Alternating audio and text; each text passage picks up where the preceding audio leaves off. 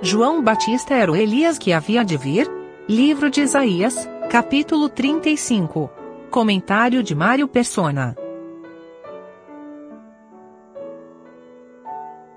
Capítulo 35, ele, ele faz um contraste com o 34, que nos fala de Edom, que é o destino da, dos incrédulos, é o destino dos que rejeitam. E o 35 ele começa com uma palavra significativa, porque ele começa com a palavra deserto e faz pensar em João Batista, porque quando João Batista veio anunciar a chegada do, do Messias e Rei, ele veio fazer isso no deserto. Ele veio pregar no deserto. Ele era a voz do que clama no deserto. E, e o deserto era a condição que Israel estava, em que Israel estava quando o seu Messias chegou aqui. E quando João Batista anuncia, então, o reino e a chegada do rei, obviamente, João Batista, o testemunho de João é rejeitado, o testemunho do, do próprio Messias é rejeitado, mas ainda assim o Senhor dá a eles uma, uma amostra do que seria o reino. Quando ele multiplica os pães e os peixes, quando ele causa pesca abundante, quando ele cura coxos, cegos, aqui no versículo, uh, versículo, versículo 3, confortai as mãos fracas, fortalecei os joelhos trementes, dizei aos turbados de coração, esforçai-vos, não temais, eis que o vosso Deus virá com vingança, com, com recompensa de Deus, ele virá e vos salvará então os olhos dos cegos serão abertos e os ouvidos dos surdos se abrirão. Então os coxos saltarão como servos e a língua dos mudos cantará, porque águas arrebentarão no, uh, no deserto e ribeiros no ermo, e a terra seca se, transforma, se transformará em, em tanques e em mananciais, a terra sedenta em mananciais de águas. Essa, o Senhor fez isso quando ele esteve aqui.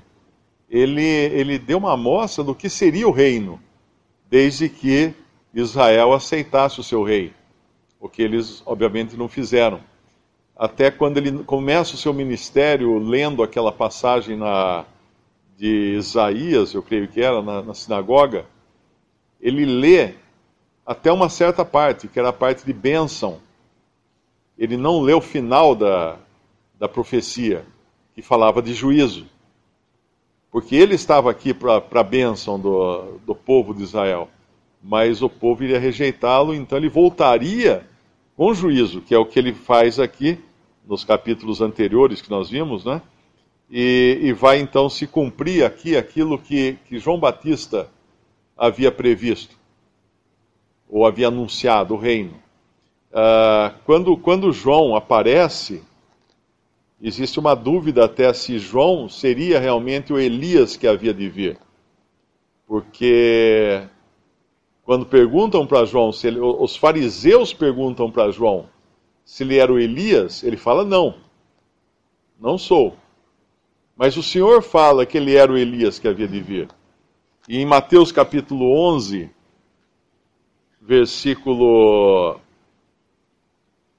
versículo 7 Partindo eles, começou Jesus a dizer às turbas a respeito de João: Que fostes ver no deserto uma cana agitada pelo, pelo vento?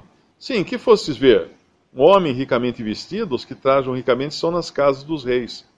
Mas então que fostes ver? Um profeta? Sim, vos digo eu, e muito mais do que um profeta, porque é este de quem está escrito: Eis que diante da tua face envio, envio o meu anjo, que preparará diante de ti o teu caminho.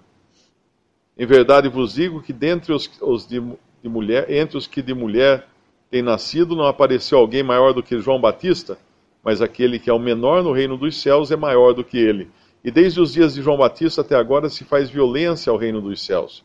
E pela força se apoderam dele, porque todos os profetas e a lei profetizaram até João. E se quereis dar crédito, é este o Elias que havia de vir. Quem tem ouvidos para ouvir, ouça. Na realidade, João Batista era sim o Elias que havia de vir, mas apenas para aqueles que, que davam crédito. Para os que não davam crédito, isto é, isto é, para os fariseus, ele não era o Elias que havia de vir. É interessante essa colocação do Evangelho, porque no momento senhor, é, João fala que não é o Elias e depois o senhor fala que é o Elias. Mas por quê? Para os que dariam crédito. E aqui também, quando o senhor volta para esse deserto, ele vem agora literalmente transformar esse deserto.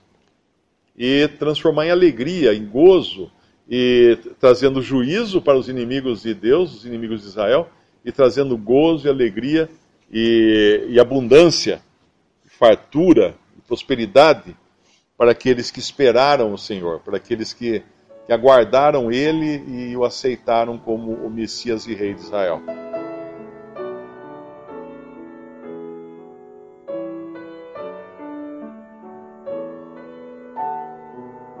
Visite respondi.com.br. Visite também 3minutos.net.